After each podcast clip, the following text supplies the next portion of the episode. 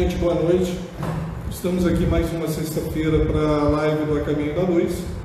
Agradecendo aí a companhia de todos vocês que nos assistem né, e têm incentivado esse trabalho. Lembrando que ainda estamos né, seguindo as orientações do, da, da, do Conselho Espírita da, da nossa região e do Rio de Janeiro.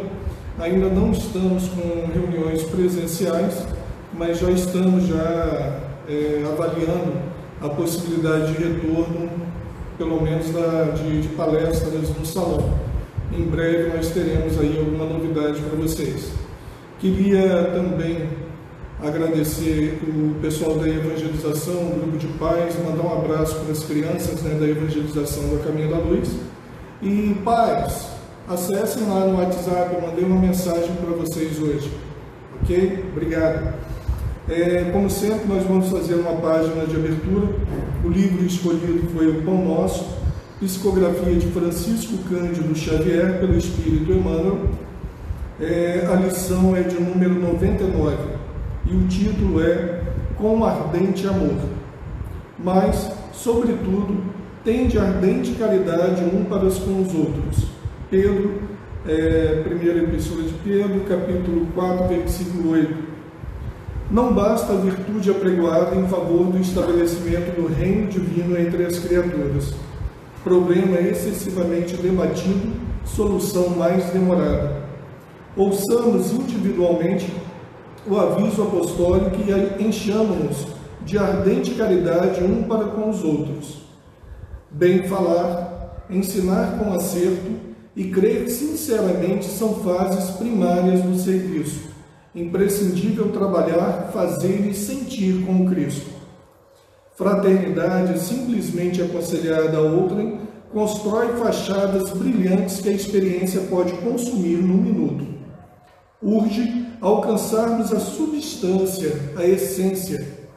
Sejamos compreensivos para com os ignorantes, vigilantes para com os transviados da maldade e nas trevas, pacientes pacientes para com os enfermiços, serenos para com os irritados e, sobretudo, manifestemos a bondade para com todos aqueles que o Mestre nos confiou para os ensinamentos de cada dia. Raciocínio pronto, habilitado a agir com desenvoltura na terra, pode constituir patrimônio valioso. Entretanto, se lhe falta coração para sentir os problemas, conduzi-los e resolvê-los no bem comum, é suscetível de converter-se facilmente em máquina de calcular. Não nos detenhamos na piedade teórica. Busquemos o amor fraterno, espontâneo, ardente e puro. A caridade celeste não somente espalha benefícios, irradia também divina luz.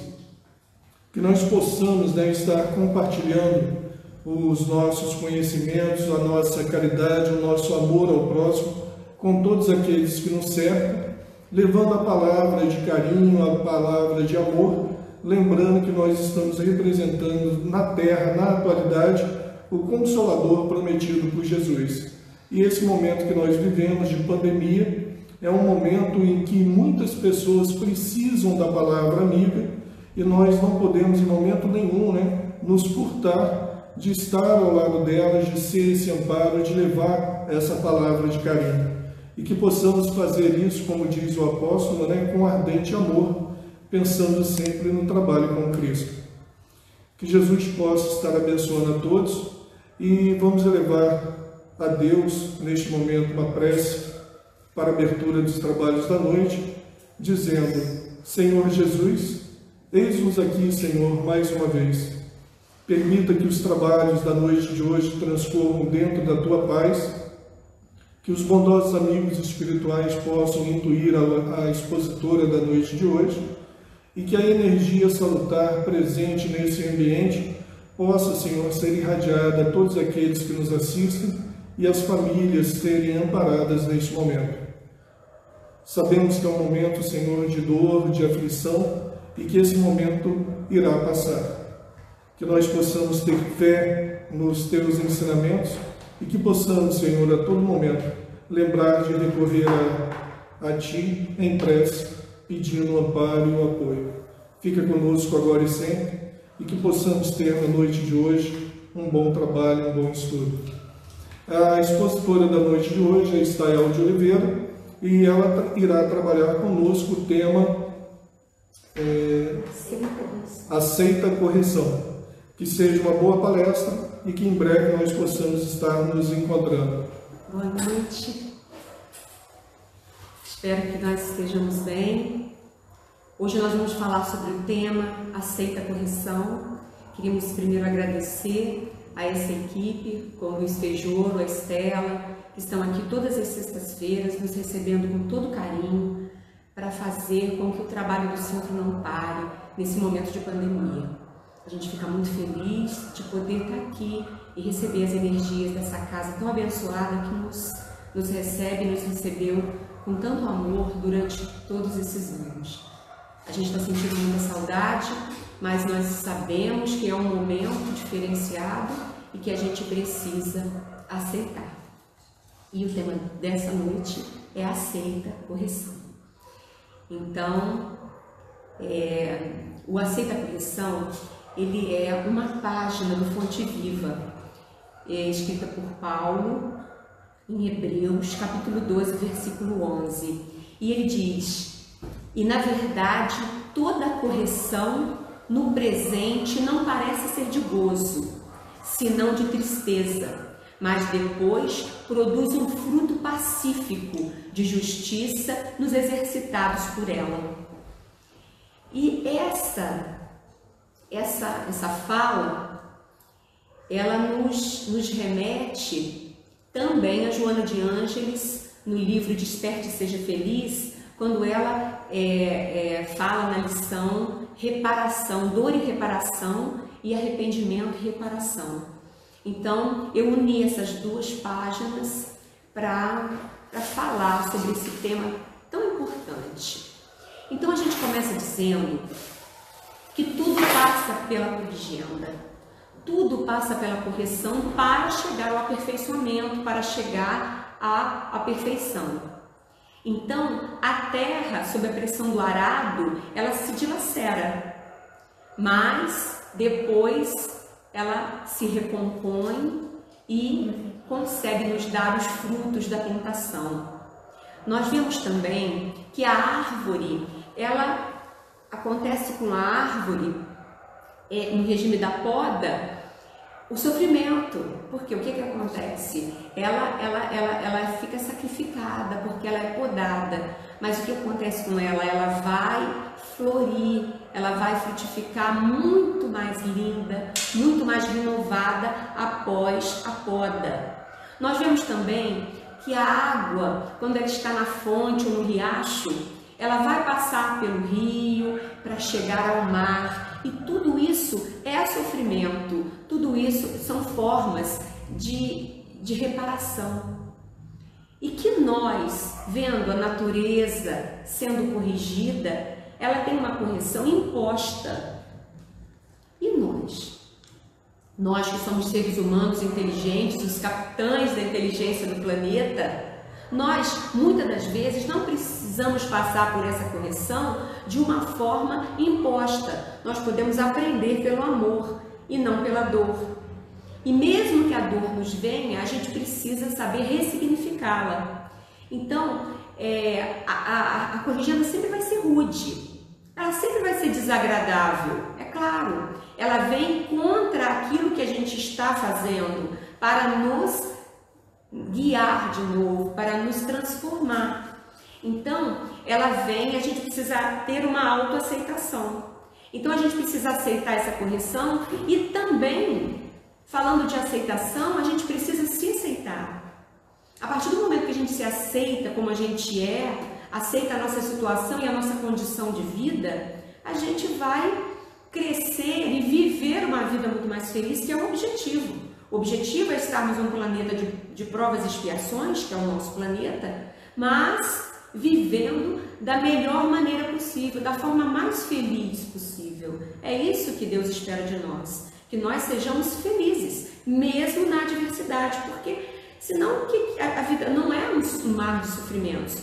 Também não é um mar de rosas. Mas a gente precisa fazer a vida ser a melhor da melhor forma possível, a encarnação mais bem aproveitada, porque nós não sabemos se em outras encarnações nós vamos ter as mesmas possibilidades que nós temos nessa.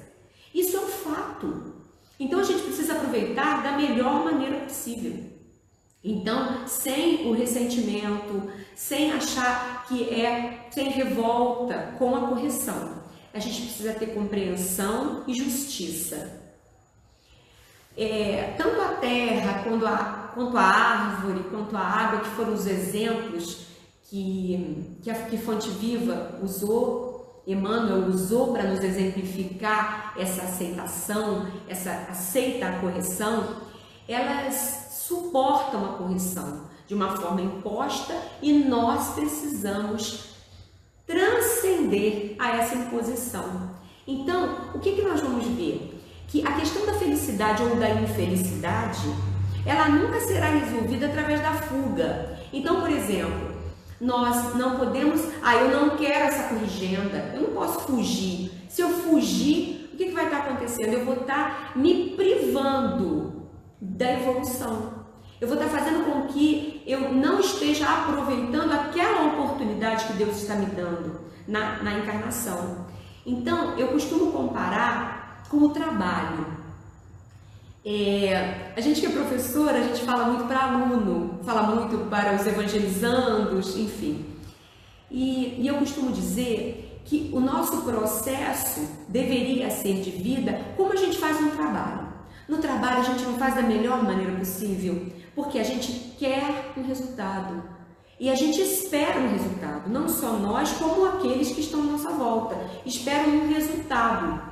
Então, a vida deveria ser vivida dessa forma, não como se a gente estivesse esperando sempre uma recompensa. Não é isso, mas viver da melhor maneira possível, viver da forma como se a gente tivesse que mostrar aquilo que nós vamos fazer. Como que a gente pode fazer isso? Nos autodescobrindo, buscando a nossa missão, o que, que eu vim fazer aqui.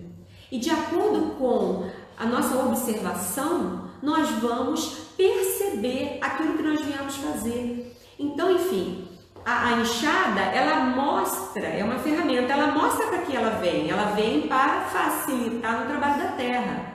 A caneta, ela nos facilita para o trabalho da escrita. Então, nós que somos ferramentas de Deus, nós precisamos nos perceber, nos autoconhecer para ver é, o que nós viemos fazer. Então, se eu tenho uma, uma facilidade, isso para os pais influenciarem os seus filhos, a gente tem que perceber qual é a facilidade do nosso filho para ele poder ser bem encaminhado naquilo que ele vai fazer. Se ele tem facilidade na área humana, a gente tem que encaminhá-lo para a área humana. Ah, mas ele tem mais facilidade na área exata, então vamos encaminhá-lo. Enfim, a gente acabar fazendo esse teste vocacional que vai fazer com que a gente ganhe tempo naquilo que a gente faz.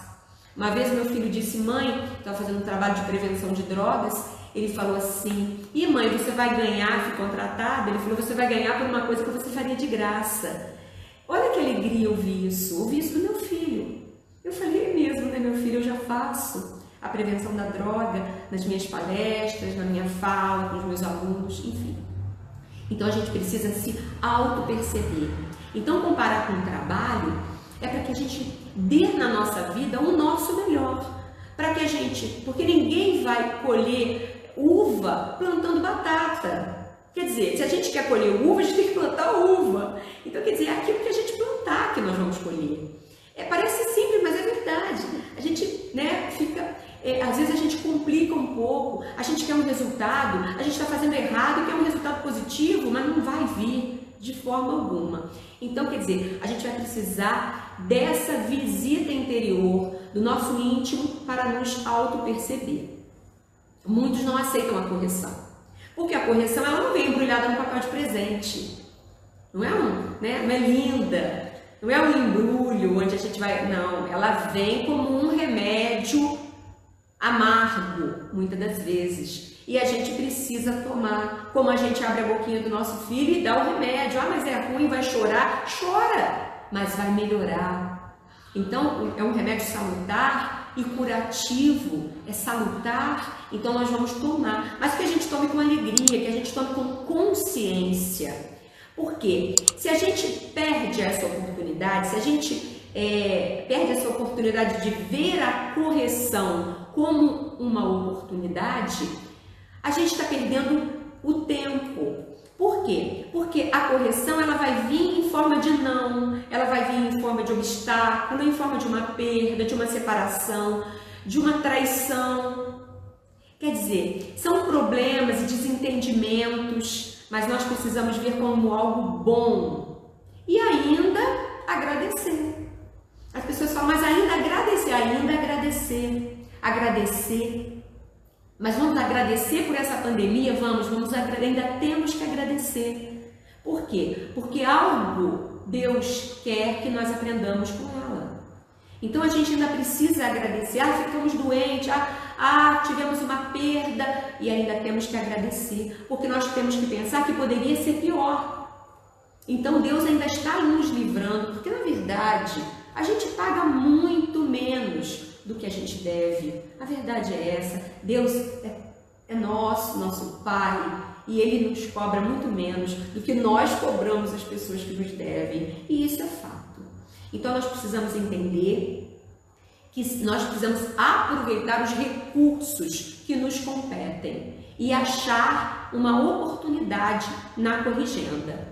A dor, por vezes, como maior correção, ela vem nos encaminhar para mudar o rumo da nossa estrada. Nós às vezes estamos indo por um caminho que não é o caminho mais fácil. Todos vamos chegar, nós vamos chegar. Nós vamos chegar a Deus, nós vamos chegar à evolução, mas a gente tem vários caminhos.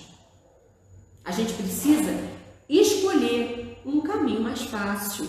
E é isso que a religiosidade nos, nos, nos presenteia. Nós que somos espíritas, nós somos presenteados com o quê? Com essa, com essa oportunidade de ter a fórmula de achar o melhor caminho, a fórmula de seguir um caminho mais fácil. Então, nós não é, consideremos que assim, ah, porque é, eu, eu sofro muito é porque eu mereço. Porque muita gente fala isso, ah, eu mereço ser infeliz. Não, não é assim. Não é por essa veia, por esse âmbito que nós vamos pensar. A gente tem que saber que a gente tem, tem a dor resgate, a dor conquista e a dor elevação. Portanto, sem pessimismo, sem autopiedade. Muito triste a gente ter autopiedade, a gente tem, né? A gente tem pena da gente. E sem essa revolta surda que faz a gente se entristecer, que faz a gente ser uma pessoa angustiada é que a gente não pode deixar a correção ser vista também como um castigo. Senão a gente vai achar que a gente não merece. Porque tudo que é visto como castigo a gente acha que não merece. E nós somos de uma geração, e sempre a gente vai estar falando para as pessoas mais velhas, né, para os adultos, a gente é de uma geração de que a gente tinha castigo. E nunca era fácil o castigo, passar por ele. E a gente nunca achou que a gente merecia o castigo. E a gente não acha. Se a gente vê a correção como um castigo, a gente vai achar que a gente não merece, que não foi para nós, que está sendo muito pesado. E a gente vai acabar não usufruindo da melhor maneira aquela oportunidade de crescimento, aquela oportunidade de correção. E essa correção, ela vem de várias formas. Ela pode vir leve para alguns, para outros ela já vem pesada, para outros ela vem de forma emocional, uma corrigenda na forma emocional, outra de forma financeira, outra de forma intelectual. Para cada um, porque cada um tem a sua ferida. A minha ferida não é a mesma que a sua. Às vezes o que é fácil para mim pode ser muito difícil para você. Mas a recíproca também é verdadeira. Aquilo que às vezes é difícil demais para mim pode ser facílimo para você, você pode tirar de letra. Então, por isso que cada um vai enfrentar a, a, a corrigenda, a reparação de uma forma. Um vai levar mais de boas por um ângulo, mas por outro ele vai perder a cabeça. Então, isso é de pessoa para pessoa. Mas o que, a gente precisa fazer? A gente precisa é, entender que nada é nosso, que nós não estamos aqui é, é, nós somos, estamos com tudo emprestado, até o nosso corpo é emprestado. Então a gente precisa saber o que, que nós estamos fazendo da nossa saúde, o que, que nós estamos fazendo da nossa cultura, da nossa capacidade, o que, que nós estamos fazendo da, da, das coisas que a gente tem. Como nós estamos lidando? Porque tudo vai ser devolvido. Olhar a correção como algo, uma oportunidade real. E aí, Einstein, Einstein disse que no meio da dificuldade encontra-se a oportunidade. Olha só, ele já dizia isso lá atrás, que é na dificuldade que a gente se mexe para achar uma solução, para buscar uma oportunidade de crescimento. E aí eu fiquei pensando numa, numa parábola, que parábola que eu poderia ilustrar essa minha fala? E aí pensei na parábola da figueira. E faz muita, muita referência à parábola da figueira, o aceita a correção. Por quê? Na verdade, nós somos a árvore, nós somos a figueira. Porque às vezes quem não entende um pouco a, a essência da parábola fala, mas coitada da figueira, Jesus secou a figueira e nem era tempo de fruto. Mas não, é porque nós somos a figueira. E nós já fomos semente, nós já fomos broto, nós já fomos folha, galho, nós já fomos flores. Mas a, a pergunta é: nós somos frutos? Nós damos frutos? E se nós não dermos frutos? Aí nós vamos ter que secar. Como a, a figueira. E aí precisamos secar e nascer de novo. E passar por todo o processo de novo. Até nos conscientizarmos de que a gente precisa dar frutos. Né? Que nós precisamos alimentar. Nós precisamos nos alimentar, mas nós precisamos também dar alimento. E não adianta muito dar flor. Às vezes a árvore é linda, ela vai embelezar mas ela precisa alimentar. E não é no sentido material, é o alimento no sentido espiritual. O que nós estamos fazendo da nossa árvore, da nossa, da nossa, do nosso conhecimento, das nossas oportunidades. E aí, cada um no seu cada um. Se eu estou no hospital, trabalhando no hospital, o que eu tenho que dar de frutos é lá, porque a maior parte do tempo eu vou passar lá. Se eu sou professora, eu tenho um, um, uma, um compromisso com os meus alunos. Aquele que escreve tem um compromisso com os leitores. Aquele que trabalha lá na, na enxada vai ter um compromisso com o que? Com a plantação, para alimentar materialmente tantas pessoas que vão precisar daquele fruto, que vão precisar daquele alimento. Então, nós precisamos entender que nós somos a árvore e nós precisamos não perder tempo e secar, ter que secar para passar por outra encarnação. Vamos passar por várias, mas que nós tenhamos aproveitado, aproveitado a oportunidade que nos foi dada de virmos, estarmos vivendo nessa vida. Como eu disse antes, a gente não sabe como que nós vamos estar na próxima, se nós vamos nascer num, ambiente propício para a religiosidade, se nós vamos nascer num, num ambiente propício para o bem. E se nós não nascermos, nós não sabemos, então nós temos que aproveitar o agora. Por isso que o poder é do agora. É um livro maravilhoso. O poder do agora. Nós precisamos entender que é o aqui e o agora, o momento presente. Não é o passado que traz a depressão, e nem o futuro que traz a ansiedade. É o momento presente que a gente precisa tirar de letra e fazer o nosso melhor. Bom, se você sofreu com resignação, então você vai ter é, a dor resgate.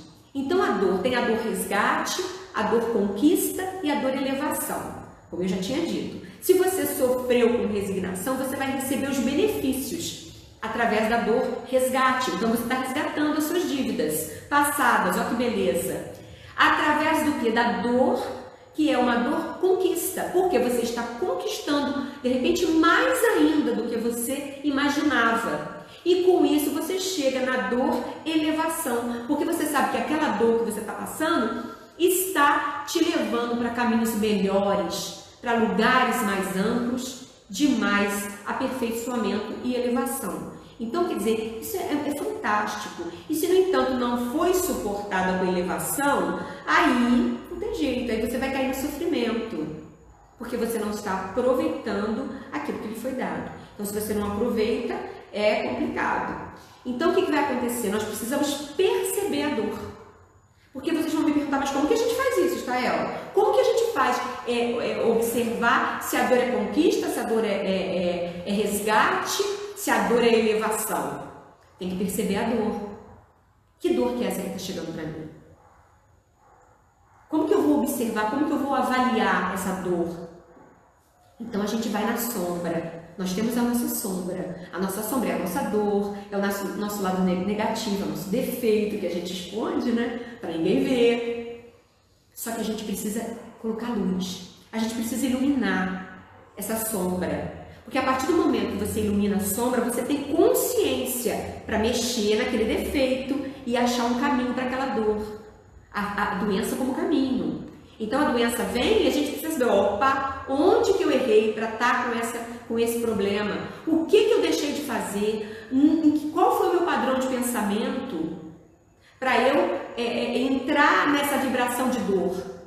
Então nós podemos fazer de uma forma melhor. Então a sombra, ela, ela existe em nós e nós precisamos da luz para iluminá-la. Então o que vai acontecer? O espinho, é um, um, um, espinho no nosso pé, a gente, se a gente sabe onde ele está, a gente vai lá tirar. É uma farpa no nosso dedo, na nossa unha. Se a gente souber onde ela está, aí nós vamos ver se nós vamos levar, nós vamos tirá-la com uma agulha, se nós vamos tirá-la com, com, com uma pinça, entendeu?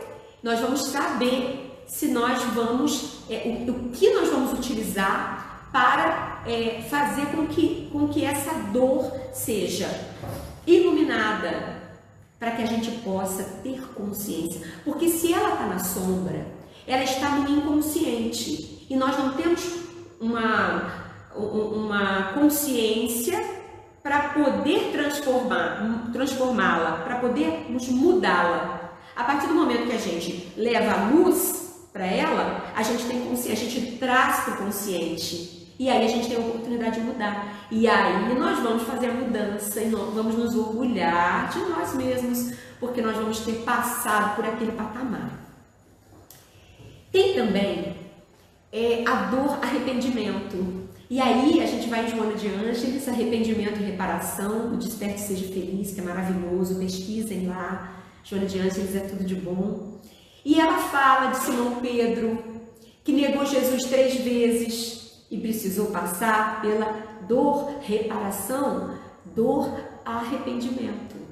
Nós, ele precisou passar por, pela dor, arrependimento. No momento em que ele se arrependeu por ter negado Jesus, e aí ele torna-se o pilar de toda a jornada cristã. Nós temos o exemplo de Maria Madalena, que viveu na luxúria, mas ela se renovou ao conhecer Jesus, passa pela lepra e também é, se torna uma das maiores discípulos de Jesus e faz todo um trabalho de legado ao cristianismo. Nós temos Zaqueu, que cobrava os impostos e era hostilizado pelas pessoas por ser um cobrador de impostos. E a partir do momento que Jesus aceita ir na casa dele, ele consegue convencê-lo. O que, que acontece? Ele passa e se torna um exemplo de abnegação e de bondade. E nós temos Judas, Judas Iscariotes. E aí, após trair Jesus, né, sem estrutura moral, ele se suicida.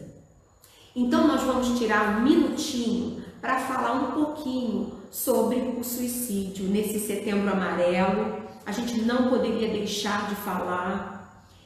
E assim me comove porque a minha ligação com os jovens é muito grande. Desde muito criança, eu achava muito, muito triste saber que tinham países como o Japão com uma cobrança muito severa na questão da honra e da vergonha e da cobrança do jovem que fazia com que os jovens se suicidassem. E essa realidade ela foi chegando bem perto de nós. E hoje nós temos um aumento do suicídio no mundo todo, inclusive no Brasil. Eu tenho escrito sobre isso, feito espetáculos teatrais abordando esses assuntos e dizendo que é, o suicídio não justifica, não justifica. É, e a gente percebe que quando a gente era criança, os nossos pais, quando as crianças estavam no quarto, os pais estavam tranquilos. Cadê seu filho? Está no quarto. Graças a Deus. A nossa mãe esperava a gente todos os dias. Se a gente estivesse na faculdade ou numa festa, ela não dormia antes da gente chegar. Mas a partir do momento que a gente chegava, estava tranquila. E nós? Nós estamos tranquilos com os nossos filhos no quarto? Porque os nossos filhos no quarto estão com o celular na mão.